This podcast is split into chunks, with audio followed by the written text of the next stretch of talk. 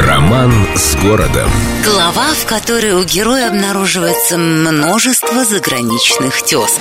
Помимо нашего родного и любимого, есть еще целых 15 Петербургов в Соединенных Штатах.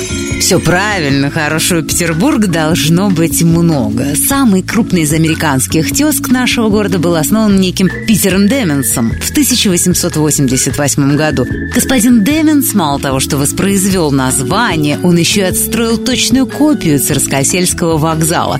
Но самое забавное заключалось в том, что на самом деле звался этот Американский градостроитель ни много ни мало Петром Алексеевичем. Фамилию он носил, правда, не Романов, а Дементьев, и всю жизнь пытался найти рай то на одном, то на другом берегу Атлантики. В результате построил свой собственный Петербург, издал собрание сочинений Лермонтова на английском и оставил память о себе в названии парка Demens Landing в местечке под названием Сан-Петербург-Бич. И вот что еще забавно, петербуржцами были также Том Сойер и Геккельбери Финн. С любовью к Петербургу. Эльдо радио.